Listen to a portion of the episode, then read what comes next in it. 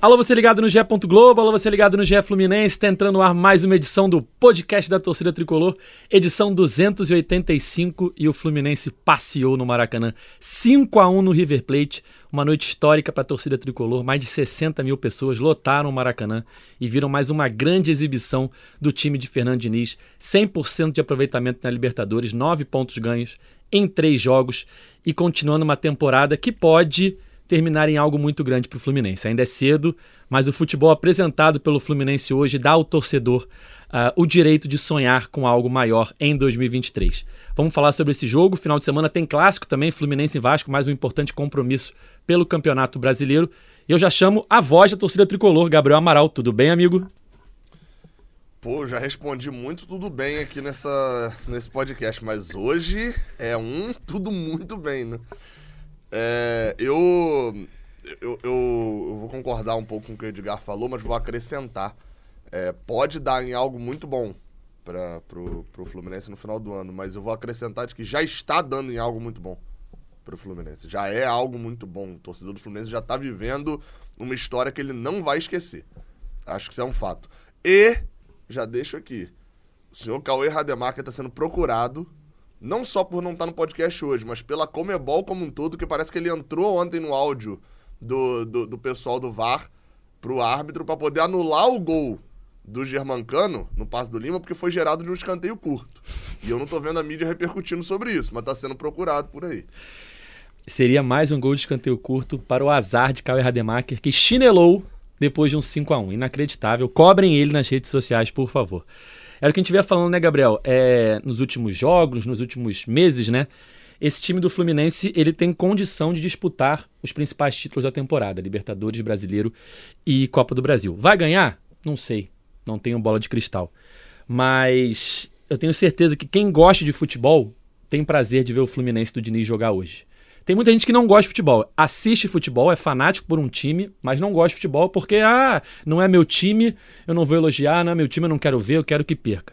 Mas quem realmente gosta de futebol acompanha o time do Fernando Diniz e fica feliz em ver as grandes atuações. E foi o que você falou, já está sendo legal. Já tem duas partidas memoráveis no ano, o 4 a 1 do Flamengo e agora esse 5 a 1 sobre o River Plate. 7 né? a 0 no Volta Redonda. 7 a 0 também.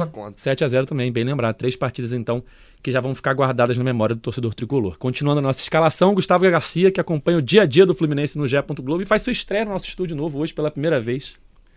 Tendo essa honra, esse convite. Fala Edgar, Noel, Gabriel, tricolores do céu e da terra. Ficou bonito aqui, hein? Bem bacana. Prazer estar aqui.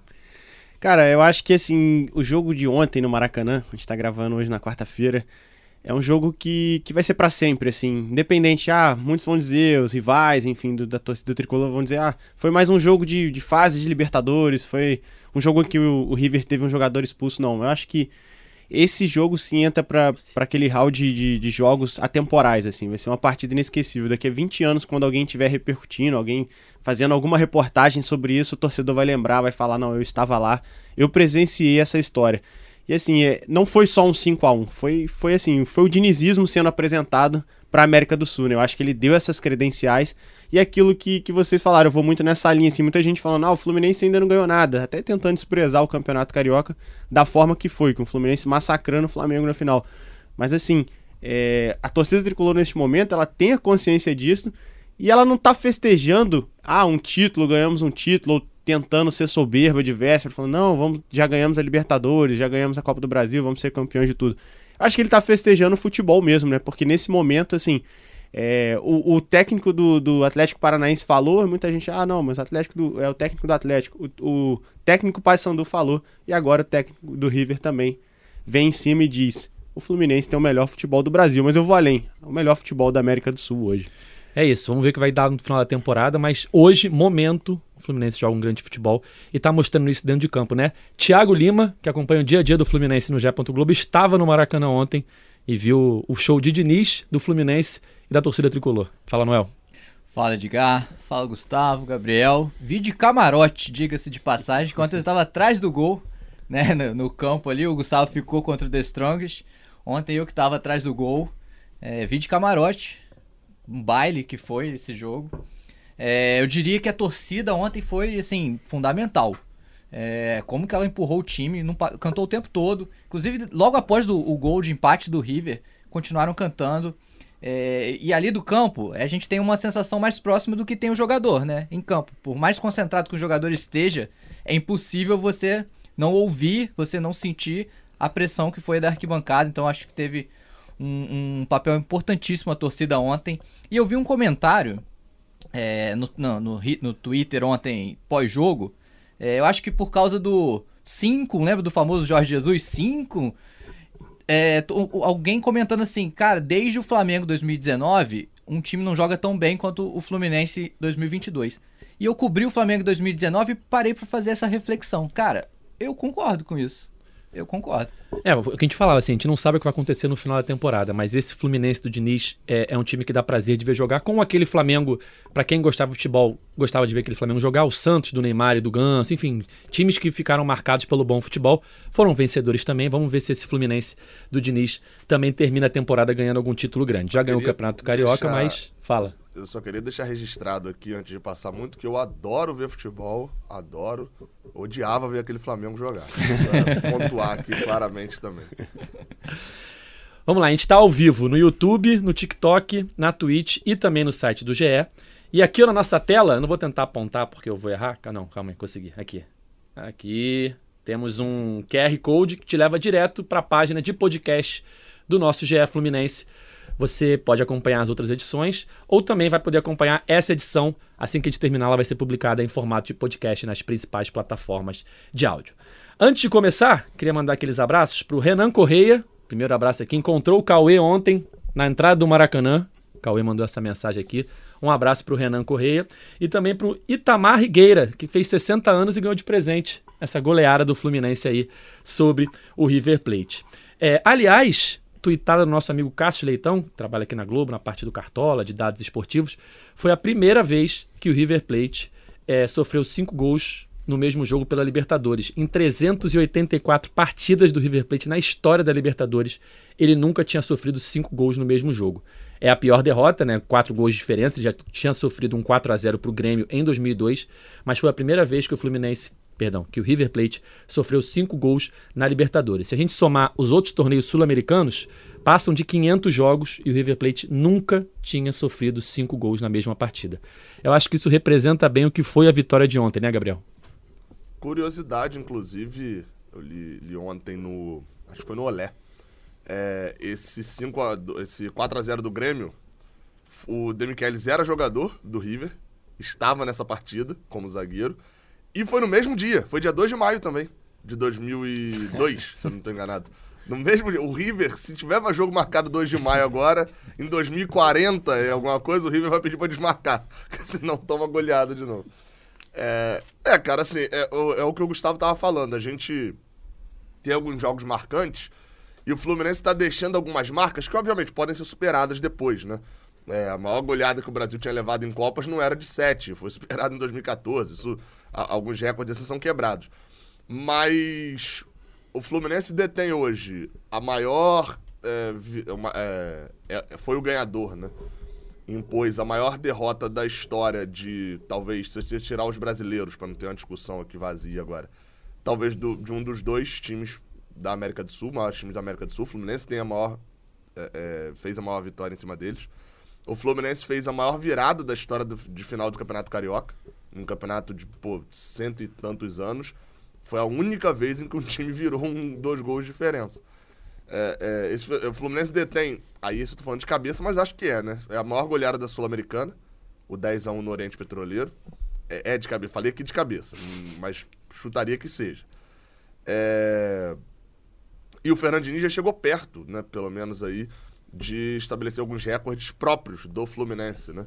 É, é, Então, assim, a gente tá vendo uma era de recordes. Não tem como a gente falar é, é, é, dessa era sem. É porque o recorde marca, o recorde é o que a gente vai lembrar. O recorde é que daqui a um tempinho alguém vai falar: quebrou-se o recorde de quem? Do Fernando Diniz. É, então, eu- acho que esse momento, se você pegar esse jogo contra o River, o 5x1, ele, ele obviamente ele só acontece por causa da expulsão. Eu acho que não dá pro Fluminense, ter, torcedor tricolor negar isso e, e o torcedor do River tá certo em falar isso. A vitória não. O Fluminense já vencia o jogo e já estava melhor, muito melhor na partida. O 5 a 1 origina pela expulsão. E aí houve um comentário muito bom, que eu não vou lembrar de quem foi agora, então peço perdão por não citar, mas que era assim, é, é... quantas vezes o River teve jogador expulso e não tomou 5? Todas, né, basicamente. É, então o Fluminense é, fez algo diferente. É, a, a, goleada se gera pela expulsão e também pela postura do Fluminense e do River depois da expulsão. Porque o River não se fechou, acho que o River tentou diminuir ali o saldo de gols e tal, e o Fluminense não deixou de ir para cima. Então o Fluminense podia se contentar com 3 a 1 com 2 a 1 o River podia se fechar todo, mas não foi o que aconteceu. Até acredito que o técnico lá do, do River, Demichelis, vai ser criticado por não se fechar, né? Porque você está enfrentando um adversário que o próprio River já tinha dito que era um dos melhores do grupo, um dos melhores do Brasil, da América do Sul no momento. Fora de casa, estádio lotado, você está perdendo, você está com um a menos.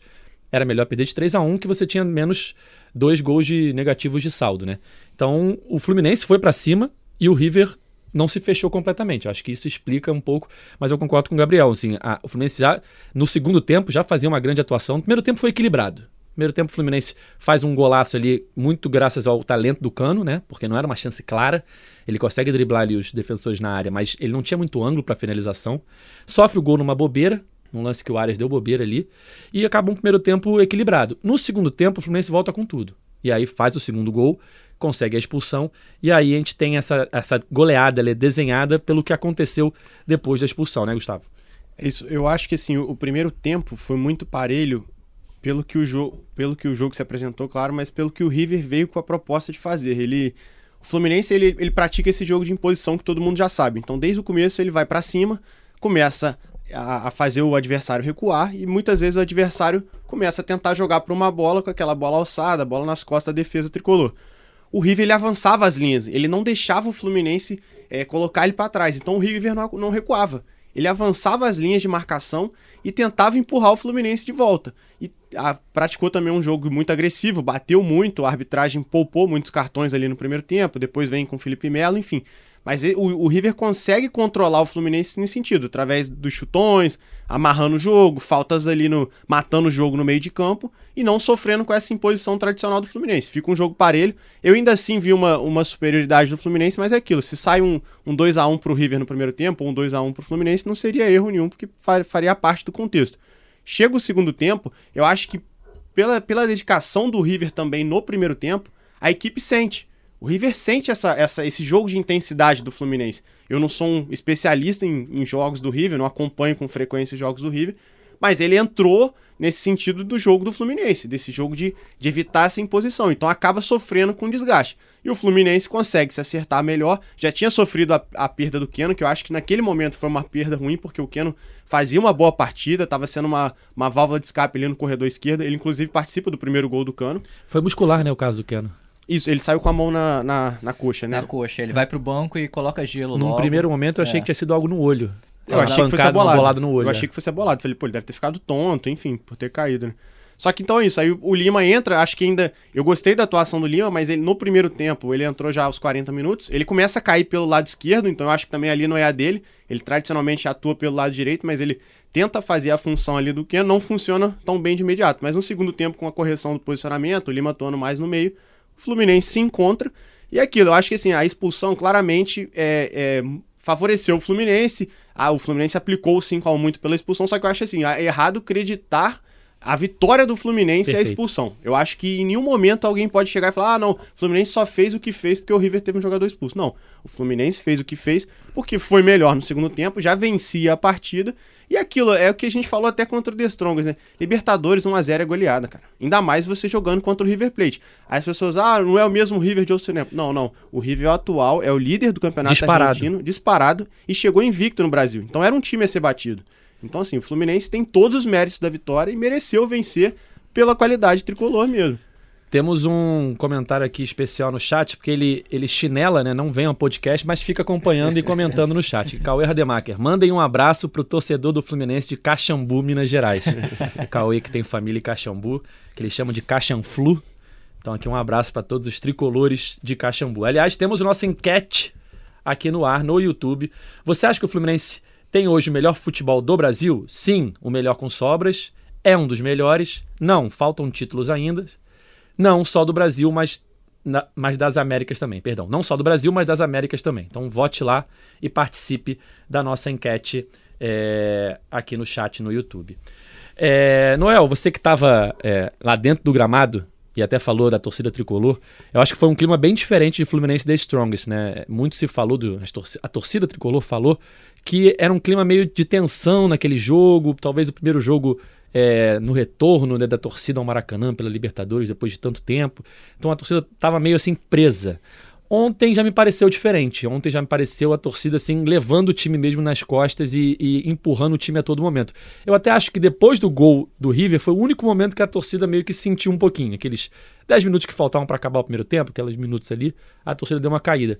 Mas até o primeiro gol, até o gol do River e depois no segundo tempo inteiro, a torcida deu show bem diferente, eu acho, do jogo contra o The Strongest, né? A torcida tava mais animada, tava mais a explosão tava maior, né? É, não, com certeza. Eu, é, eu acho que até tem um pouco disso sim, um pouco de da, da volta, né? Depois de, de 2008, voltar no jogo contra o The Strongest, tinha aquele certo ar de apreensão, o gol demorou a sair também, né? É, então, e não foi um jogo que, que o Fluminense desandou a fazer gol, o jogo ficou fácil, então virou, virou espetáculo pra torcida. Não foi isso, né? Diferente, foi um jogo bem mais tenso. É, e ontem foi o, o contrário. A torcida carregou de fato o time no, no colo. É algo que a torcida tem que ter isso na mente de que ela joga junto, cara. Ela é o 12 segundo jogador. Ela lotar o Maracanã, ela vai fazer muita força, vai ajudar muito esse time e pode sim chegar longe. Você estava falando da questão do ah, o River com um a menos. O River com um a menos ganhou do Sporting Cristal de 4 a 2 Não, o River tem um bom time, cara. O primeiro É. tempo foi bem equilibrado. Você via que eles sabem jogar Libertadores, tem a catimba, tem o jogo de corpo ali, a reclamação. Eles tiveram boas jogadas assim de chute de fora da área, que era a habilidade mesmo do cara limpar a marcação Sim. e conseguir a finalização. Então, o time é bom. Não dá pra dizer, ah, não é o mesmo River de sempre. Eu não tenho como comparar com todos os Rivers da história. Mas não dá pra dizer que eu- é um River qualquer. Sim, claro. E eu, eu do campo ali eu vi, eu senti muita provocação ao Cano desde o tempo todo. Os caras estavam provocando, o Cano apanhou muito ontem, até na zona mista ontem eu perguntei pra ele: Você apanhou hoje, hein?" ele? Nossa, muita porrada, muita porrada. Ele é É, ele. E ele, de fato ele apanhou. Até o lance da expulsão é uma falta dele. Acho que o, o cara deixa a mão no rosto dele, assim, numa disputa, né? O zagueiro. É. Na, na qualidade que você tava falando, Edgar, do, do jogo, Hum. eh, do, do River, eu tava falando, cara, o primeiro tempo, se você for ver ali, tem uma chancezinha ou outra, chute de fora da área, mas é um, um primeiro tempo travado e que os dois gols são, da, são até meio parecidos na, na construção da jogada, que é um lançamento longo, um ponta que consegue tocar pra dentro da área e o centroavante faz o gol, né? A- a- a No básico, são gols que têm a mesma descrição. Aí você vai pro, pro lance, é um lançamentaço do Enzo Pérez e um lançamentaço do Marcelo. Dois. O bolão do- dos dois foi inacreditável. O do Fluminense tem mais destaque ali, que é o Keno tem uma vida um pouco mais fácil, né? Que ele consegue ganhar na velocidade, dominar, girar e tocar pro meio. O De La Cruz se esforça pra ganhar do John Arias. O John Arias até admite que falhou ali no primeiro gol e tal, mas é, é, o Diniz chega. Não sei se o Diniz fala isso em coletivo ou eu vi algum bastidor lá, mas que o Diniz fala tipo assim, errou é, é, é, tentando fazer o nosso jogo. Acho que o Arias Ele faz- falou isso. Não, o isso Diniz falou. ele falou fala, isso. né? Que, que foi um erro É. que ele aceita porque faz parte do jogo dele e que o Arias estava fazendo uma função de marcação. Então que faz parte do jogo dele. Ah, então. E aí você vê, tem o mérito do De La Cruz também, que o, o, ah, o Arias chega a falar bem assim, é... O jogador deles deu um carrinho que a bola podia ter ido pra qualquer lugar, mas foi pro pé do, do, do atacante deles. Então, assim, tem o mérito do De La Cruz nessa e tem o mérito do Keno também de ter dominado. Talvez muitos pontas receberiam aquela bola e iriam em direção ao gol. Keno para, domina, olha o Alexander chegando e olha o Germancano dá o passe. E você tem o mérito do centroavante, a qualidade do centroavante. O Beltrán saiu da marcação do Felipe Melo, que é, é- é até revendo o lance, na hora que o John Arias toma a frente, o Felipe Melo vira o corpo pra sair pro jogo. E aí, quando ele perde a bola, o Felipe Melo já perdeu o Beltrán e o Germancano faz um golaço. Assim, o- o- os outros dois gols do Germancano é aquele gol que a, vocês aí da imprensa, a mídia como um todo.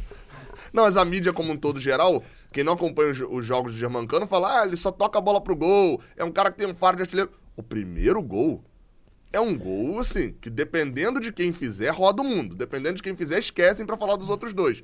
Mas o primeiro gol, um golaço com a perna esquerda. É. Ele, ele, ele faz o drible e bate de, esquerda um tiro no ângulo. É, a finalização É um dele é inacreditável. Assim, ele finaliza muito bem com as duas pernas. ele sempre leva perigo com as duas pernas, seja a perna boa, a direita ou a perna ruim, entre aspas, a esquerda. E a movimentação dele é surreal também, assim, ele está sempre no lugar certo, assim. Ele marca muito, porque o esquema do Diniz é, necessita disso, né? Então ele volta muito, mas mesmo assim ele está muito bem posicionado quase sempre. Ele não é um cara alto, então ele não vai para as disputas de bola aérea, ele fica na sobra. Então é, é, é, a gente já falava aqui no podcast o quanto o Arias é importante, e na minha opinião o Arias é o melhor jogador do Fluminense no ano. Mas são duas funções diferentes. O Arias faz o time jogar, ele protege a bola, ele é veloz, ele acerta os passes, os lançamentos. O Cano faz gol. E fazer gol é um dom também no futebol. E o Cano faz muito gol por quê? Porque ele é um monstro na finalização, seja com a perna direita ou com a perna esquerda, e porque ele é um monstro na, no posicionamento. Então, ele não precisa ter a habilidade do Arias, ele não precisa sair driblando todo mundo, ganhar na velocidade de todo mundo, mas ele joga tão bem quanto o Arias, porque futebol também é. Futebol é muito, né? Passa pelo gol. Então você tem que fazer gols para ganhar os jogos.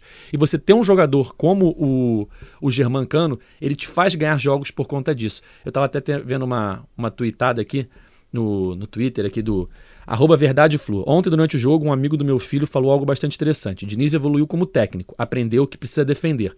Mas a principal diferença desse trabalho para os demais chama Germán Cano. Os times do Diniz perdiam muitos gols. Cano acabou com isso. Verdade. É, eu, eu acho que esse gol, assim, é, é, legal porque ele, ele consegue. Ele não tava com três marcadores em cima ele fechando, mas ele, ele consegue vencer três marcadores para fazer o gol. Eram três homens na defesa ali. Então, assim, a forma como ele faz esse gol é um gol até que dos gols que ele costuma fazer, né? Geralmente ele ele é aquele cara de um toque só, não que ele não tenha habilidade também para limpar uma marcação, mas assim, ele conseguia avançar entre três marcadores. E a raiva que ele bateu também, né? Ele bateu com ódio na bola é, ali. Nessa temporada, é, além dos gols que ele faz de posicionamento, que ontem ele fez dois, né? Dois. É, ele já mostrou outros lances, Gabriel, que em outras que na, na, temporada passada ele fazia com mais raridade, que é o, o ir para cima do zagueiro driblando. Esse gol ontem contra o River, ele passa ali no meio da marcação e chuta. O, o lance contra o Sport Cristal, que tem um pênalti nele, ele entorta o zagueiro zagueiro, bota para um lado, bota para o outro, passa pelo cara e chuta cruzado, e a bola não entra por detalhe e não é marcado pênalti por um absurdo. Mas na temporada passada ele fazia menos esse tipo de lance, né, Noel? Agora ele tá mais. O repertório dele tá aumentando ali na área. Sim, e, e eu diria que a imprensa argentina agora passou a olhar o Cano com outros olhos, né? Hoje ele já foi a capa do jornal lá Olé. É, e, e, a imprensa argentina ontem no Maracanã estava muito em cima dele, né? O Gustavo estava na coletiva, eu vi. jornalista chegou a perguntar pro Cano quanto, quanto custa o passe dele, né? A gente lembra, a lei do passe já não existe há muito não, tempo. Esse jornalista veio diretamente da Argentina, não, da década de 90. É, mas assim, o Cano vive de fato uma fase espetacular. É, um golaço dele ontem, ele faz muita diferença nesse time, né? Faz muita, muita diferença. E o Arias. Fala, Gabriel. Eu ia falar, eu ia falar um. Não, então, eu ia falar sobre, sobre uma, uma frase do, do, do, do, Gustavo, né? Um pouquinho atrás, mas que tem a ver com esse tema também do Germancano. É. Que eu, eu, eu, nem concordo que o Diniz percebeu que precisava defender. Acho que ele sempre quis, né? Assim, ele, a prioridade dele era Não, ter a ele bola. Ele evoluiu na defesa, né? É, é, eu acho que talvez evoluiu, porque senão dá a impressão de que o Diniz parou, tipo, ah, cara, é por isso que eu perdia. defesa. eu estava esquecendo. Não, mas, mas eu acho que o grande diferencial, mais do que o Germancano, aí é, é algo que o Diniz fala constantemente. Que vocês que acompanham também muita coletiva vão, vão perceber isso agora. Mais do que o Germancano fazedor de gols, ele, pra, no Fluminense agora, para melhorar a defesa, ele teve um Germancano que tá na frente da área o tempo inteiro fazendo desarme, voltando. Um John Aras que faz isso, Keno. Uh, do ano passado tinha Matheus Martins, Lima, Iago Felipe, Ganso. Todos os jogadores, é impressionante você perceber a movimentação. Quem já foi no estádio e fica um pouco de lado, até acho que atrás do gol dá pra perceber também. Pegue um, 30 segundinhos ali para perceber é, é, a recomposição defensiva do Fluminense. Quando o Fluminense perder a bola no ataque, olha para todos os jogadores do Fluminense como todos viram para trás e saem correndo. Tipo assim, se o cara parar a jogada, Dantes, mas vai recompor. É, é uma recomposição muito rápida e que exige muito fisicamente dos jogadores. Não. E aí é onde a gente, às vezes, pode criticar ou não criticar, como foi lá no caso do Vina e etc., de alguns jogadores.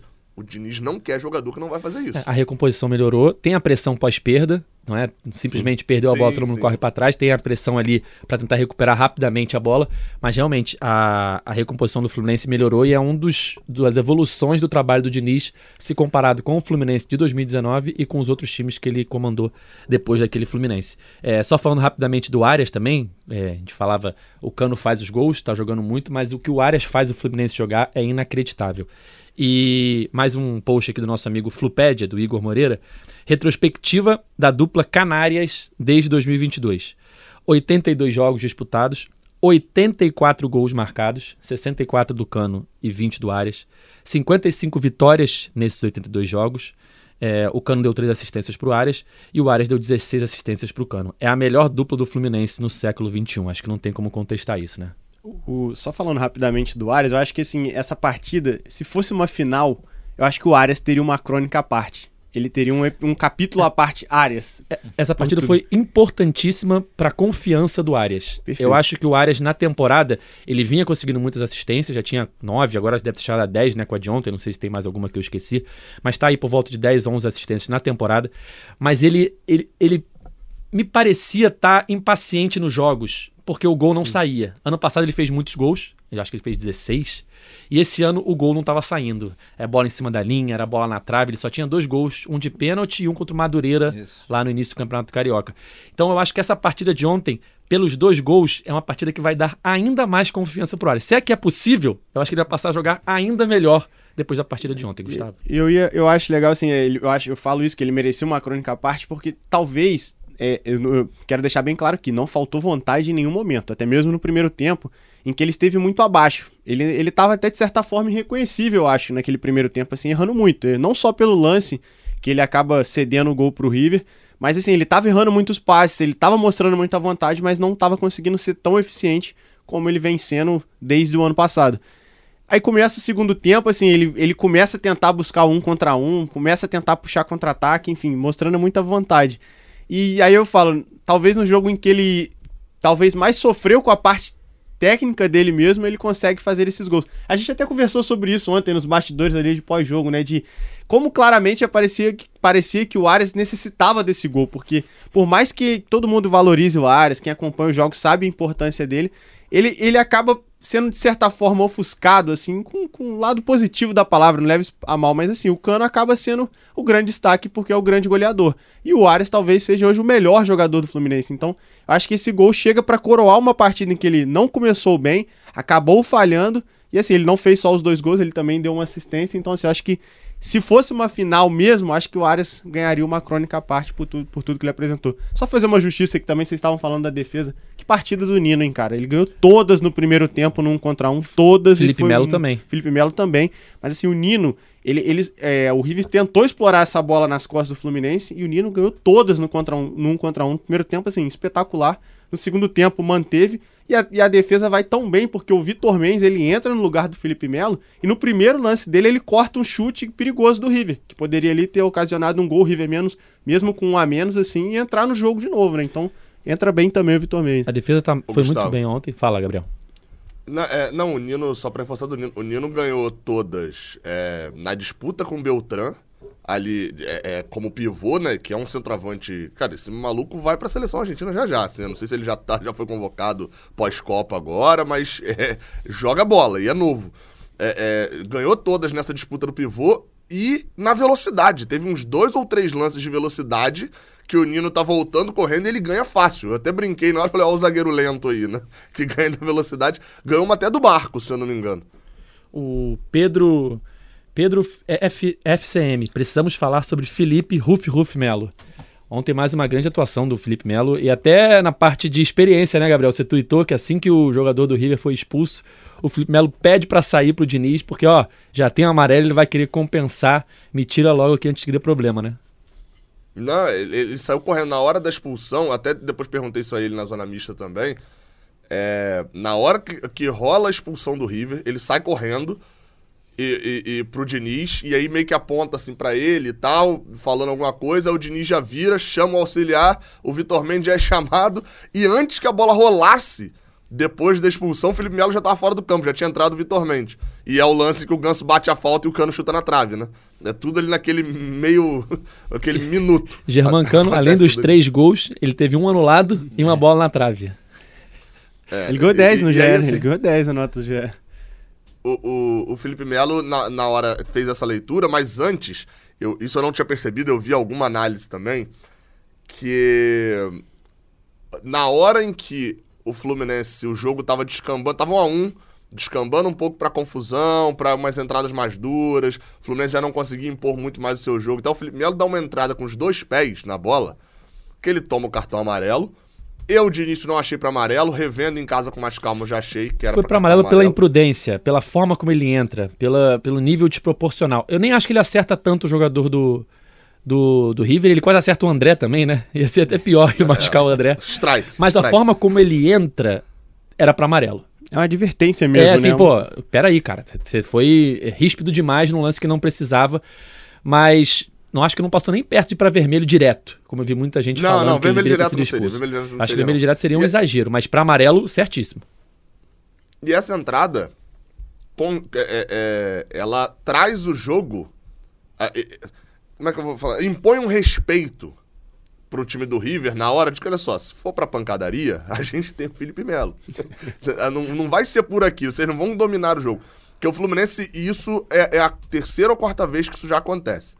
Já tinha acontecido contra o Flamengo, aconteceu contra o The Strongest e aconteceu ontem contra o River de novo. O Fluminense, em alguns jogos, ele entra, eu não sei se tá tendo um trabalho psicológico relacionado a isso, e não reclama com a arbitragem. É, é- é algo bom? É. Porque, por exemplo, contra os Strongos, o Fluminense poderia perder tempo demais e cair na pilha da reclamação por causa da cera. Contra o Flamengo, então, no 4 a 1 o Gabriel ia ficar provocando o tempo todo, os jogadores do Flamengo iam provocar, poderia desestabilizar na meta de conseguir o, o- o resultado também.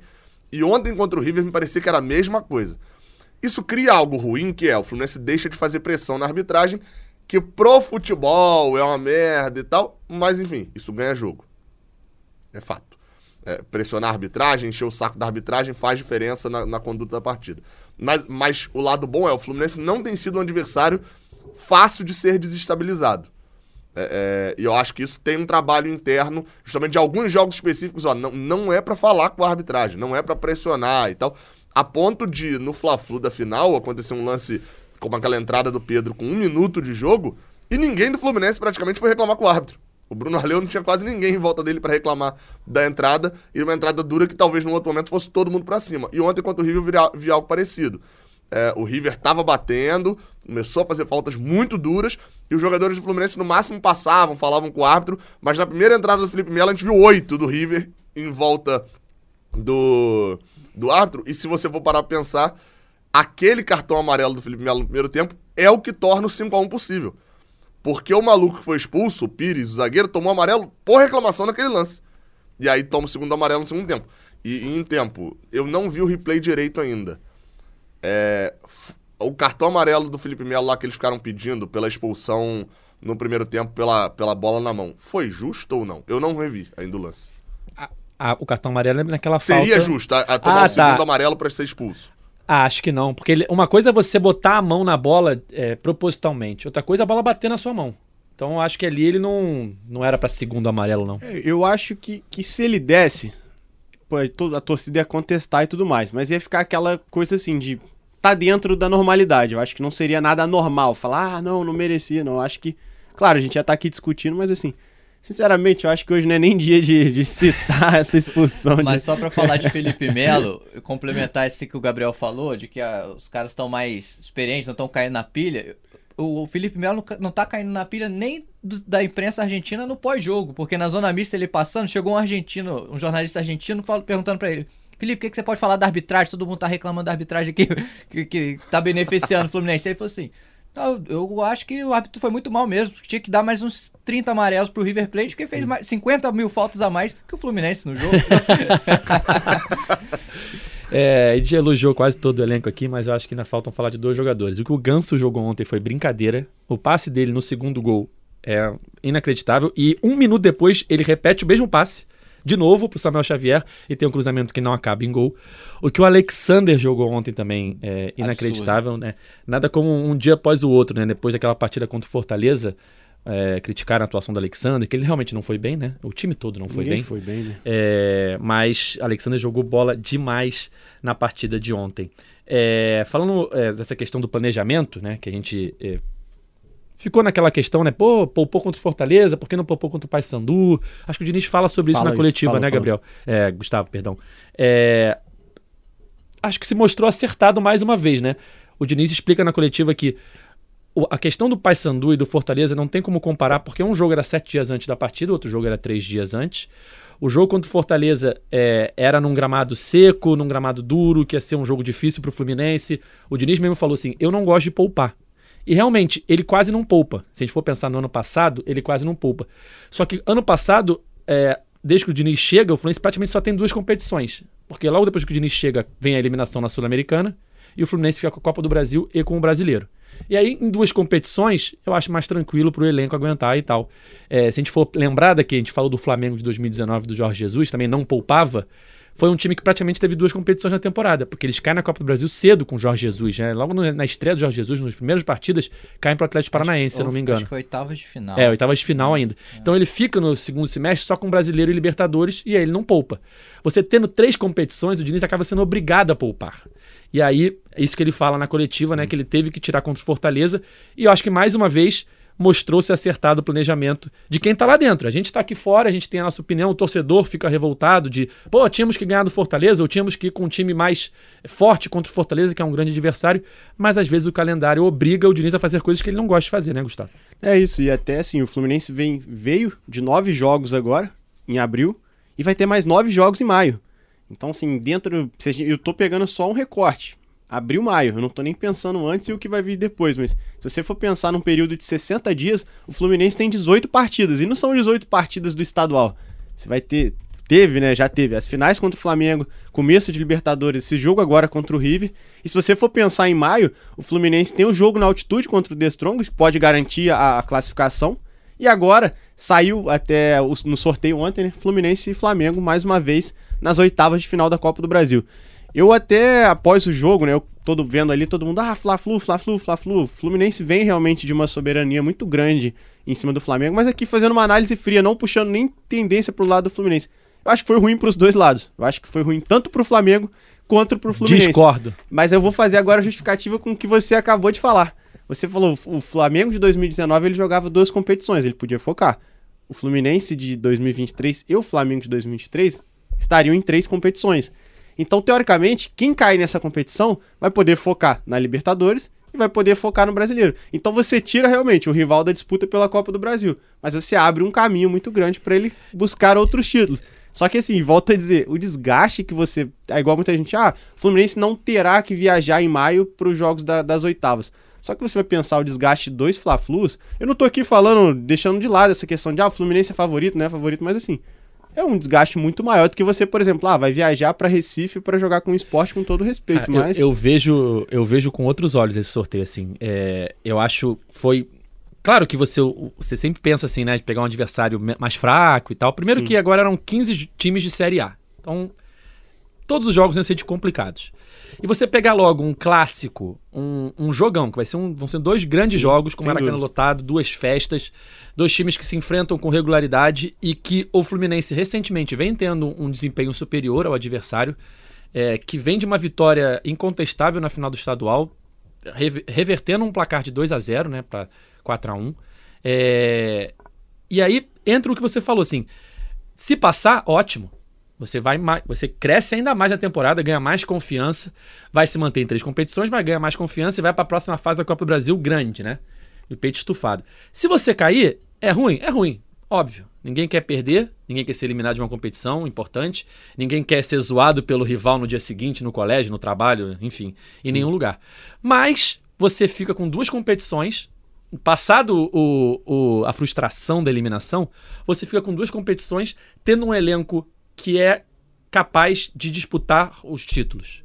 Tendo um elenco forte, é, um time titular muito forte, com algumas peças boas, e que pode ser é, pode ir muito longe na Libertadores e no Brasileiro. Então foi o que você falou. Se o Fluminense passar, talvez abra a temporada ali de algum título pro Flamengo ali, poder focar mais no brasileiro, ter um tempo para treinar quando tiver a competição da Copa do Brasil, mas pro Fluminense também. Então eu acho que quem quem passar sai grande e quem perder vai ficar chateado no primeiro momento, mas depois vai ver que com duas competições é mais fácil de administrar o elenco. Sim. Pergunta se o torcedor tricolor Não, o quer torcedor- que o Flamengo não. brigue no O Brasileiro torcedor, tricolor, o torcedor tricolor quer passar, Quer o torcedor do. Flamengo quer passar. Sim, mas ele não quer ver o rival Não quer... brigando Mas o em problema é o seguinte: se você. Eu fico pensando assim, se você pega um time é, muito inferior ao Fluminense nesse momento, tá? acho que o clássico se equivale, se equipara. Por mais que o Flamengo esteja num momento pior, no clássico fica tudo igual. Vai estar Maraca lotado, vai ser festa, vai ser grandes jogos. Se você pega um adversário que o Fluminense entra ali com a obrigação de passar, e aí perde. Aí você. Eu acho que a crise é muito pior. A, Aqui, a, Não, o decepção. dano é o mesmo, Edgar. O Edgar Só, o só é o fazendo aqui uma rapidinho, A- só o a, a Thales. tá- eliminação. e- é, Rapidinho, só, eliminação só uma e correção aqui. O, o, o Thales Soares aí tá mandando aqui uma mensagem aqui agora. No dia 17 de julho. é, O Flamengo caiu no dia 17 de julho de 2019. Caiu nas quartas da Copa do Brasil. Jogou três competições em 2019. Que a gente tava Não, falando de jogou duas, três né? competições, mas de, de, de Não, julho mas até o 17 final. de julho já tava eliminado, né? Já tava 17 de eliminado. julho É. É, não, tô só, Foi- só foi, ressaltando inclusive, que Não, agora, no- se, se, se cai nas oitavas, vai estar eliminado no- em começo de junho. Vai ter até mais tempo. Mas o que eu quis dizer, eu não sei se o Thales entendeu, é que você ficou com o segundo semestre quase todo, de julho a dezembro, com duas competições só. Sim, sim. Não, Você eu concordo, tinha mais eu concordo tempo. com Você isso, tinha sim, mais tempo. concordo. Então, será que com três competições o Jorge Jesus ia ficar sem poupar ninguém? E, e a, e a tendência é você É. manter nove jogos por mês. É. Se você fica A nas minha três questão é competições, você ter menos, você ter menos jogos e você ter um- de vez em quando uma semana pra treinar. Esse caso do, do Flamengo aí, apesar das quartas de final ter sido nessa data, a, a- o Flamengo não tinha nem jogado as oitavas da Libertadores ainda. Porque quando ele quase é eliminado nos pênaltis pro Emelec, com um pênalti roubado no Maracanã, pouco se fala disso, mas chegou 2 a 0 no Maracanã com um pênalti inventado, é, ele já tinha sido eliminado pro Atlético Paranaense já. Então, tipo assim, ele joga oitavas, quartas e semi da Libertadores, tudo isso já com duas competições. Eu só discordo, Edgar, porque assim, é, não tinha o, o Maringá, não tinha, de certa forma, até o Paysandu na Série C também. Não tinha o. Sei lá, um, um- um time que fosse um vexame o Fluminense Não, ser eliminado vexame não, fase da mas Copa do Brasil. tinham vários times que o Fluminense teria a obrigação total de passar. Então, o- aí a questão é o seguinte: hoje, o Fluminense talvez só não tenha a obrigação total de passar do Palmeiras. Não. Fluminense Atlético, Fluminense Palmeiras, Fluminense Flamengo. Super equilibrado. O, o Fluminense ser. Não, porque aí teria um outro fator. O Fluminense ser eliminado nas oitavas de final. O Fluminense tem a obrigação de passar das oitavas. Isso eu tô falando cabeça do torcedor, tá? Daí eu não tô falando da, da, da- da nossa análise fria e tal. Eu acho que depende a do cabeça sorteio. do torcedor, a cabeça do torcedor do Fluminense hoje é inaceitável ele ser eliminado nas oitavas. Óbvio, se é pro Palmeiras, o torcedor vai ficar puto também. Mas ele ia virar e falar assim: cara, a gente vai ter que focar. Na... é- é- Ia vir todo esse discurso. Esporte, Santos, São Paulo, Bahia, eh, Botafogo. Todos esses times o Fluminense seria obrigado a, a classificar. Até contra o Atlético Mineiro, porque aí a primeira reação do torcedor é bem assim: cara, os malucos estão sendo eliminados da Libertadores, tomaram, começaram o Brasileirão tomando coça do Vasco, perdendo o jogo, empatando com o Santos. Assim, i- ia, ia gerar isso também, porque hoje tem esse fato. E aí, o dano de uma eliminação, você pode discutir, se o dano de uma eliminação para um time da Série B, como seria o esporte, é a mesma coisa de um dano, de, um, de uma eliminação para um clássico, para um rival do Flamengo, são danos diferentes. Totalmente diferente. Um- um- A- o um dano pro um pouco Flamengo é a pro- zoação do rival. é, então, um vai um pouco o Flamengo mais por questão de ser clássico. também, né? E tá precisando disso, né? Não, Então, eu tô falando assim, o Fluminense foi eliminado do Flamengo, qual que é o Ah. dano? É a zoação pro rival, porque é um clássico aberto. É um grande adversário. Não é só a zoação pro rival.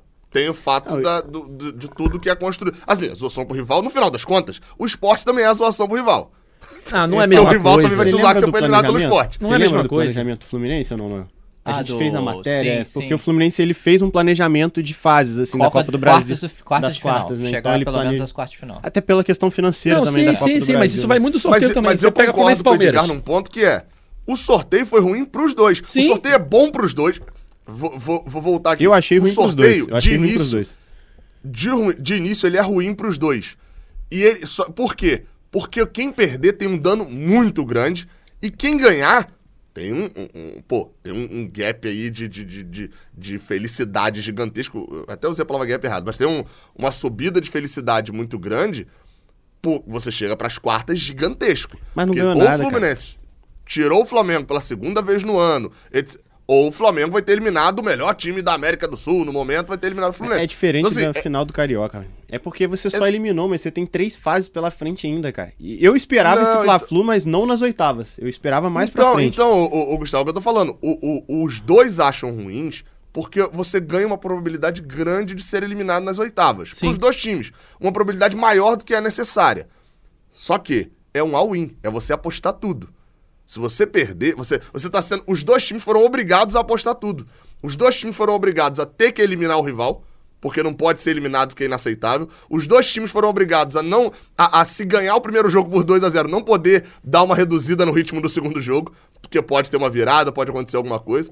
Os dois times foram obrigados a jogar contra o estádio lotado do adversário. Então, assim, os dois times foram obrigados a apostar tudo em, em maio nas oitavas da Copa do Brasil. Só que, como diz a música lá, o ganhador leva tudo. Então, assim, o- o- os dois times foram obrigados a entrar nessa dança aí pelo sorteio. Mas o ganhador, meu amigo, vai achar sensacional. O perdedor pode ter um, um- um- um problema pra temporada como um todo. Por mais que ainda tenha três fases, ô Gustavo. Então, mas... mas- quando você elimina um olha só. Flamengo agora, é uma montanha que você passou que te Não, dá uma beleza. confiança não, nível perfeito, extremo, perfeito. né? Mas só, eu tô falando assim, pensa no todo. Eu tô falando pros dois lados, não tô falando aqui só pra torcida tri- tricolor. Pensa no todo. Vou olhar o lado do Fluminense. O Fluminense vai ter que subir o morro, cara. Nesse meio tempo. Entre os dois jogos com o Flamengo, ele vai subir o morro. Ele vai pra altitude 3.600 La Paz. Ah, tá muito bem encaminhado? Tá. Mas é um jogo que ele já poderia conseguir uma classificação e depois ir para pro Monumental já classificado. Sem pensar, ah, não, já sou primeiro Cara, o do grupo. Fluminense tem nove pontos, os outros têm três. Os outros, todos os outros só podem chegar a 12. Então, mas aí, ó, Só que eles se enfrentam. Mas aí eu até O falar Fluminense, se ganhar no Esporte Cristal, tá classificado. isso. Sim. Se o Fluminense empatar um jogo, provavelmente ele tá classificado. Mas aí joga o peso, tipo assim, a gente até falou isso na saída ontem do Maracanã, que o Fluminense com- tem que começar até a avaliar o jogo com, com, com The Strongest. Se vale a pena jogar com força Talvez máxima não altitude, então, exatamente. Porque você. Não é um jogo que você vai com uma paridade, não. Vamos jogar Eu, de. eu continuo achando que o sorteio foi bom. Ah, não acho ruim pegar Eu o acho que no agora. todo, É, eu não- eu no todo eu achei bom, ruim. não. Pro calendário do Fluminense, pelo mês, pela carga que ele vai vir, eu acho que um, Não dois acho um jogos jogo com Fla-Flu- aberto e a eliminação, caso aconteça, pra qualquer dos lados, vai ser ruim. Vai ficar uma, uma ou duas semanas ali de, pô, caindo pro rival e tal, ruim demais e tal. Passado isso, vai ser um, vai ser um time forte, seja o Flamengo ou o Fluminense, com duas competições e podendo administrar melhor o elenco. Eu- é, eu- eu O não torcedor quer sempre passar, tá? quer- eu- O torcedor quer eu não sempre vejo passar. esse dano, esse dano tão leve Não assim, acho, não. não, Mas, acho que é um dano. mas Você- uma coisa é perder a final pro seu rival. Pô, se perdeu, o time foi campeão. O time que passar vai ter que passar nas três fases pra ser campeão. É, então, mas é por não, isso mas, mas peso, é- tipo, não, ô Edgar, mas você está pensando na felicidade de quem passou. Pensa no, no, no ruim de quem perdeu. Vou dar um exemplo aqui, tá? Eu preferia. é, é, acho que me perguntaram até isso. Você prefere perder o Flamengo na final ou perder o Flamengo nas oitavas? Perder o Flamengo na final. Cheguei na final. Eu ganhei muito mais dinheiro. Tem esse fator ainda. O, o, o, o buraco financeiro que vai ter de ser eliminado nas oitavas, porque é cedo demais pra ter esse confronto. Esse, esse é o lado ruim. E aí tem a questão do que, do que falou sobre o The Strongest. Eu também acho possível, tá? A- acho possível não, também acho que era o ideal. Você tirar meia dúzia de jogadores quando The Strongest, leva pra lá, vai perder o jogo. Você tá, você tá dando um recado claro de que você vai perder o jogo. Mas eu acho que a chance disso acontecer, mas assim, ela é negativa Ah, com o de Diniz? pouparem na Libertadores. Com o Diniz. Já, o- com- não com o Diniz, com a, a questão interna do foco na Libertadores, etc. Eu acho que tá assim, a probabilidade ainda, é né, zero. matematicamente. Eu acho que é muito maior, por exemplo, se for numa estratégia ali de poupar e segurar num jogo, não mandar ninguém pra São Paulo no jogo contra o Corinthians, que é entre os dois jogos da, da, da, da final. O Fluminense tem dois jogos aí em que ele pode poupar nessa sequência, né? Que seria esse do Corinthians e o do Cuiabá no Maracanã.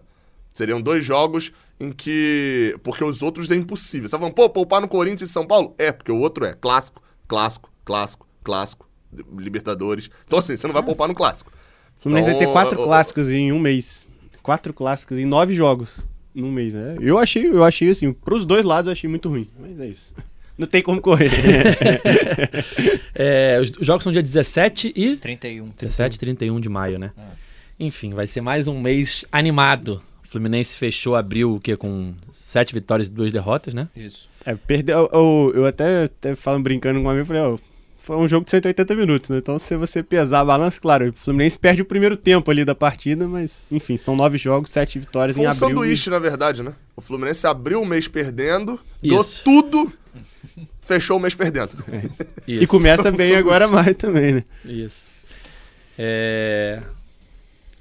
Aqui, ó. Sempre tem uma piada de tardezinha no chat. Carioca. Carioca underline V. 5x1 no River é a mesma felicidade de ir na tardezinha. Tá Aí. Tardezinha que mudou de patamar, eu te mostrei, né? Foi, foi, é, foi noitezinha esse jogo. Esse jogo foi a noitezinha. É, sábado tem Fluminense Vasco, mais um clássico aí nessa conta aí do, do Gustavo. É, jogo importante pelo Campeonato Brasileiro. O Fluminense vem de derrota, né? Vai querer se recuperar na competição.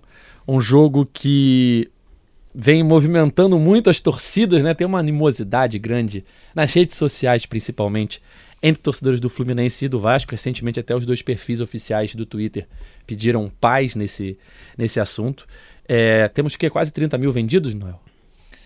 Não sei se te- teve alguma parcial recente. A Sul tava esgotada, já Tava desde esgotada, quando é. abriu, né? Eu vi alguma coisa ontem, ô, ô, Noel, de 27 mil e a leste inferior aparece como esgotada agora. Também. Hoje vai Então, eu subir. chutaria que deve ter uns 30 mil 30 vendidos mil, até é. Hoje vai momento. subir, hoje vai subir. Eu acho que hoje que abre pra torcida do Vasco, né? Se Ah, não me engano, é hoje. Quarta-feira, né? Hoje, Isso, hoje é. que abre. É, recebi uma mensagem aqui no Instagram, queria ler, do Gabriel Borges, que sempre acompanha aqui o nosso podcast e manda mensagens aqui. Ele falou: Fala, meu querido, baita partida ontem. Fiquei realmente emocionado com a exibição do Fluminense, principalmente no segundo tempo. Queria fazer um apelo aqui, já que você é o anfitrião do nosso podcast. Sou um dos tricolores que não mora no Rio. Tem dois anos que eu me mudei para Curitiba e faço de tudo para ver os jogos do Flu e acompanhar esse momento. Peçam para a torcida continuar indo aos jogos em peso, como foi ontem. É maravilhoso ver o Maracanã cheio de tricolores fazendo a festa como foi ontem. E acima de tudo, deixe claro para a audiência que tem muitos torcedores que, assim como eu, gostariam de estar acompanhando o Fluminense de perto e não podem. É Aquilo que a gente fala do momento de ser tricolor, né? Tá muito legal para a torcida do Fluminense é, viver esse momento. Ah, vai ganhar alguma coisa? Não ganhou nada ainda. Não sei, não tenho bola de cristal. Mas viver esse momento como tricolor, a ansiedade dos jogos, ir ao Maracanã, ver a torcida, ver o time do Diniz jogar, ver o Cano, ver o Arias, ver o Ganso, tá um momento muito legal. O que vai acontecer no final da temporada a gente não sabe. O que já podia acontecer, o Campeonato Carioca, o Fluminense já ganhou. Libertadores está bem, Brasileiro começou com duas vitórias, Copa do Brasil está nas oitavas de final, enfim. Por enquanto as coisas estão andando de acordo com o desempenho do time. Se vai terminar em título, a gente não sabe, mas o Gabriel pediu para reforçar aqui no podcast, então tá, tá dito aqui, os tricolores do Rio, gost... tricolores de fora do Rio, perdão, gostariam muito de estar aqui no Rio para viver esse momento, então ele pede para que quem possa vá ao estádio e sábado já tem mais uma oportunidade é, com Fluminense e Vasco no Maracanã às 9 horas da noite. O que, que você acha desse jogo, Gabriel? Fluminense venceu por 2 a 0 no Carioca, um jogo que até não jogou tão bem, o Vasco teve bons momentos e poderia ter aberto o placar, e o Cano vence ali na qualidade. O Cano, o Fluminense vende na qualidade. Vence. Qualidade Cano. Calma, calma. O Cano vence na qualidade Do do Fluminense. Fluminense, Acho é. que fica justo a É, fica também. justo. Mas seria ao contrário. O Fluminense vence na qualidade do Cano com dois belos gols, inclusive um gol do meio de campo. Então é um jogo que é, tá muito tenso fora de campo, mas que em campo vai ser muito disputado também, né? Sim, sim. é- é, a gente passou um tempo ali, vocês estavam falando de 2019, em que o, o Flamengo tinha um time muito bom no Rio de Janeiro, os outros três tinham times muito ruins. Né? No, no- no geral, assim, é, é, as vitórias eram, é, era um acontecimento. assim. Agora, não, o Fluminense tem o grande time do, do, do estado do Rio, talvez, nesse ano. Talvez não, com certeza é o Fluminense. E os outros times do Rio também têm times bons. A, a- o Carioca mostrou isso, assim. O Fluminense perdeu pro Botafogo. Teve a sua chance de ganhar o Botafogo e perdeu. No Calegari cobrando pênalti lá. Desandou o time como um todo. O Fluminense fez um jogo duríssimo com o Vasco, onde o Vasco era pra ter saído vitorioso no primeiro tempo. Mas o Fluminense foi melhor e ganhou. E a gente viu Vasco e Flamengo também acontecendo no, no Carioca, apesar do resultado ter terminado que 4 a 2 né, se eu não me engano, a- a- o resultado final ali é, do, do agregado, foi um jogo disputadíssimo. O Vasco poderia ter passado o Flamengo. Então, assim, é- não é um jogo onde, nossa, o Fluminense tá sobrando. O Fluminense tá muito bem, os outros times do Rio também estão muito bem no, no- no- no- nos seus campeonatos, né? No Vasco, no caso, no seu campeonato, no singular.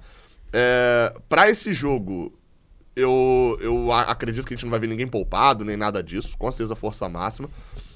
E é um jogo daqueles que se torna importante para manutenção de clima. Quando o Fluminense perdeu no Fortaleza, falei, cara, River e Vasco são jogos que o Fluminense não pode perder por causa do clima. mais do que a tabela e etc., é a sequência de jogos, é a sequência de empolgação da torcida, é tudo isso assim. E nesse jogo, após o 5x1 contra o River, a, a, a, gente volta a ver as parciais de ingresso subindo bastante e tal, porque a torcida voltou a ficar corajosa, empolgada, e, e aí acho que fica até um, um ponto de reflexão para a torcida. Um 4 a 2 contra o River, com oito jogadores, oito posições reservas, né? Que o Alexander tava, mas estava como lateral esquerdo. Então, oito posições reservas. Um 4 a 2 contra um time que é, pô, a sensação do, do Brasileirão aí nos últimos dois, três anos. Tem um treinador com um trabalho longo pra cacete que joga em casa e sabe utilizar os espaços do campo e tal. E a gente perdeu de 4 a 2 com oito posições reservas. Era para tanto drama quanto foi realmente quanto Fortaleza. É, é, é, e aí eu não tô falando da nossa análise. A gente vai analisar o jogo, o erro e tal. Tô falando da torcida como um todo. Acabou a temporada. Eu sempre soube que isso aí era uma uma uma uma farsa. Esse negócio do Diniz e tal. Calma, o Fluminense vai ter alguns soluços ao longo da temporada de derrota. É, é, mas é importante falar, ó, o, o, mesmo Fluminense que tomou 4x2 do River, perdeu só outras 4 no ano. É o mesmo time. 4x2 do aí, Fortaleza. E, 4 do, Você do chamou Fortaleza, o River de Fortaleza, três vezes. Foi. Tá é louco da cabeça, é, louco River, da cabeça. Hoje vale tudo. então, então acho que fica esse, esse sentimento pro torcedor, assim, de, de que. Calma, calma, né? O jogo contra o Vasco é muito importante. Ainda mais, ainda mais pelo que se tornou esse combate Maracanã, esse disputa de narrativas, essa confusão toda na internet, o, o, os jogadores também têm que ter a noção de que, olha só, vocês estão jogando nesse. No jogo contra o River, vocês estavam jogando valendo três pontos da Libertadores. O jogo contra o Vasco, vocês estão jogando valendo três pontos no Brasileirão e a autoestima do tricolor. Tem esse detalhe aí também. Então, então, assim, o tricolor precisa continuar ganhando as discussões em rede social. E a gente sabe que qualquer discussão que exista, eu vou lembrar aqui de 2019, mas de outro fato, para poder encerrar. O, o, a questão, a briga da final da Taça Guanabara, do setor sul, né? Com aquela confusão, criança de colo correndo, e não sei o quê. E uma confusão danada no pré-jogo. E eu ficava falando, e no final das contas até tava certo. A narrativa vencedora vai ser do time que vai ganhar o jogo. A narrativa que vai ficar de quem é o setor sul, de quem estava errado, não sei o quê. Quem ganhar o jogo fica com o poder da narrativa. E foi o que aconteceu. O Fluminense saiu de errado, o, Fluminense que, que convocou para as pessoas para guerra e etc, etc, etc. Então, Fluminense ajuda a gente a continuar com a narrativa vencendo o jogo de sábado. É, só fazer um convite a quem estiver acompanhando nosso podcast, os tricolores. Por volta de duas e meia, teremos Germán Cano ao vivo no Seleção Sport TV, falando sobre a goleada de ontem, 5 a 1 no River Plate, três gols do argentino.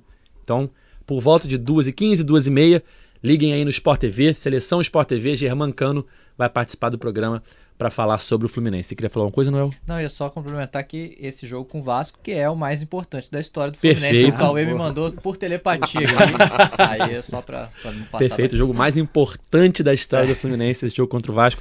Foi o que o Gabriel falou bem, né? É, às vezes é, fica aquela é, euforia de ganhou os jogos, melhor, melhor do mundo, e perde um jogo, meu Deus do céu, não vai ganhar mais nada e tal. Calma. É, não dá para primeiro não dá para ser campeão invicto, né? Os times oscilam.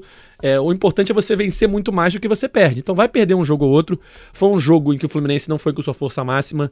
É, no segundo tempo tentou consertar ali, botou alguns jogadores, mas já era um cenário meio de meio complicado. O time já não estava todo montadinho, já estava sem lateral. Depois tirou um zagueiro, enfim. Foi para um nada. O Diniz bateu um all-in ali e perdeu o jogo de 4-2 para um time bom que jogou muito bem. Então é. também não é o fim do mundo você perder pro Fortaleza, como a gente vem falando. O Fortaleza vive uma ascensão nos últimos três anos que nem o do Fluminense. O time ali, a base está sendo montada, chega jogador, chega jogador, disputa Libertadores, é, ganhou a Copa do Nordeste, vai bem no Brasileiro. Então, tá crescendo que nem o Fluminense vem crescendo. Então, é um time complicado, é um time difícil de se enfrentar com o time titular. Imagina poupando as principais peças para um jogo mais importante que o Fluminense teria na sequência, que seria o River Plate. Então, é, faz parte perder e o que, que você queria falar? Eu ia falar do Moisés, né? Que se ele jogar 60% do que ele jogou contra o Fluminense, ele é a seleção do Não, brasileiro jogou demais, disputa jogou demais, jogou demais. Se ele fizer 60% que ele fez contra o Fluminense ao longo do brasileiro, ele tá na seleção e é craque. Só ia falar que uh, uns números, né? O Fluminense nos últimos 17 jogos, ele venceu 14 e perdeu 3. Então, assim, a torcida já não, nem lembra mais o que é empatar, não sabe mais o que é empatar, e tá ficando acomodada com vitórias, né? Então... É, é, é, por isso que a, a, tudo que se falou depois da derrota pro Fortaleza, se você for analisar o momento, o contexto, quantos jogos o Fluminense vem em boa fase, vencendo e tal, uma derrota faz parte. Faz não dá parte. Pra, né? Últimos 15 jogos ganhou os 15. Não, você ganha 13, perde 2, você ganha 14, perde 3. Tá num momento muito bom ainda. Não foi porque a derrota do Fortaleza é, aconteceu daquela forma. Concordo que não deveria ter sido daquela forma, poderia ter sido é, menos pior do que foi.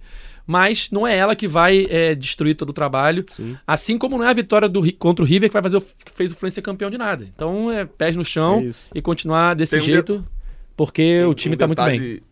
Aí que é o River ontem fez o que o Fluminense fez contra o Fortaleza. Sim. E o River tomou o que o Fluminense não tomou contra o Fortaleza por causa do Fábio, especialmente, ou talvez até a displicência ali no final dos atacantes do, do, do Fortaleza também. Que é, tava com expulso, né? no nosso caso era time reserva, mas, enfim, perdendo o jogo, se lançou desesperado por uma vitória. Poderia ter tomado uma goleada histórica, o River tomou a maior goleada da sua história na Libertadores, e o Fluminense poderia ter tomado uma goleada histórica do Fortaleza também. É aquela história, né? A coragem, a- às vezes, o, o poder do cagaço também é, ajuda algumas coisas. O- A o- coragem, às vezes, ela prejudica. O, o Demi Kelly que tá sendo criticado na imprensa argentina por conta dessa substituição que ele fez. Mas eu vou, eu vou- acho que assim, é, é um podcast de é flu aqui, mas a gente, se a gente for analisar a situação do River também, o River tá numa situação muito delicada, cara. No grupo, Porque- né? no grupo, porque o The Strongest tem dois jogos, em, dois jogos em casa ainda. Tudo bem, um é contra o Fluminense e tal, mas na altitude, então assim, imprevisível. Pode ir a nove. Pode ir a 9. Então a situação do River é muito delicada no grupo, cara. Mas Então o River acho também tem dois em casa. que tem dois em casa Tem também. É, na, Fluminense- con- na conta básica, acho que na conta básica do grupo aí, o River tá contando o seguinte: pelo menos eu, eu, pelo menos eu empato com o, River, com o Fluminense no Maracanã, no, no Monumental, e eu ganho os outros dois jogos, é, é, que é o Cristal fora e o Strongest em casa. Aí ele e, vai e a- aí, com isso, Strongest e Cristal já não Vai chegam 10, mais vai a 10. Vai a 10. a, a 10 pontos. É, Ah. é, não, mas aí os os Strongest e Cristal não chegam a 10 pontos. E ele ainda conta que o Fluminense vai pegar o Cristal em casa. E se ele ganhar o Strongest no Monumental, o Strongest só chega a 9. É. Então eu acho que ele ainda conta com pelo menos empatar com o Fluminense em casa, eu me garanto, e eu ganho os outros dois. Não, o resultado de ontem ajudou muito o River. O fato do, do Cristal Do ter Cristal. vencido o The Strongest. Foi, e foi com gol no final do jogo, né? Foi, lembro. aos 80 minutos. 80 minutos. É, se ganha ele o, ele- o River tava praticamente na Berlina. Tava na, Sim. ia chegar na Berlina mesmo. Bom, galera, acho que é isso, né? Chegando ao fim aqui de mais uma edição do podcast é Fluminense, edição 285. Queria encerrar aqui com mais uma mensagem que eu vi aqui no Twitter, que representa bem o que a gente falou sobre esse momento que o Fluminense vive. Do amigo Gustavo Albuquerque, arroba Gustavo Flupress. Esse time pode não ganhar nada. Futebol é assim. Mas com segurança e sem desmerecer grandes times do passado. Este é o melhor Fluminense que eu vi jogar em 49 anos, que é a idade dele. Enfim, fim do podcast é Fluminense 285. Valeu, Gabriel. Valeu, valeu. É, qual é a edição do podcast? 285. Cinco, né? Cinco. Destacar. Vai dar tchau E, ó, com a mão assim, falei- não? Não vai dar tchau com a mão assim, não.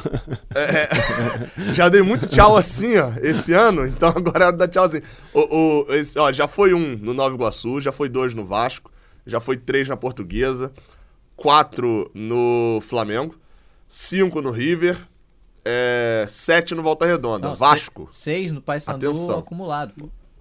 Não, mas aí porque o Vasco vai ficar com oito. Acho que o Vasco pode ficar com seis. Deixa o, Va- deixa o Vasco com seis, deixa o Vasco com seis. Um abraço. Valeu, Gustavo. Valeu, só reforçar, foi o, Ga- foi o Gustavo, meu xará, que falou essa questão do Fluminense. Gustavo Albuquerque. Eu concordo, eu tenho 30, mas esse é o melhor Fluminense que eu vi jogar também. Não tô falando que é o melhor, e nem o mais eficiente, mas é o mais bonito. Valeu, Noel.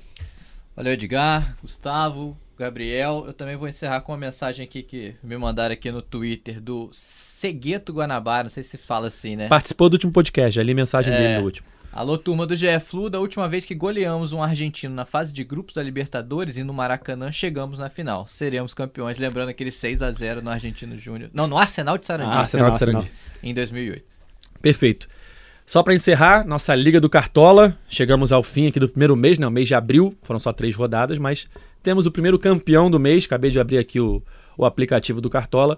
Foi o Flu DAC, Fludac, do Dumont Caldas, que é o técnico. Então, Dumont, se apresente via Twitter, via Instagram. Senão eu vou ter que ir até atrás de você. Vou ter que procurar seus contatos aqui no- no, no como é que chama? É o nome? No registro do Cartola, né? Quando faz a inscrição, né? Na inscrição do Cartola, vou ter que ir atrás dos seus dados. Mas se você quiser me ajudar, se apresente, manda uma mensagem para você participar de uma edição do podcast GE Fluminense. É isso, galera. Nosso podcast está nas principais plataformas de áudio. É só procurar por GE Fluminense ou então no seu navegador ge.globo barra GE Fluminense. Temos um encontro marcado na próxima segunda-feira para falar tudo sobre Fluminense e Vasco, que se enfrentam sábado no Maracanã. Valeu? Até a próxima. Tchau! O Washington pra bola, o Washington de pé direito!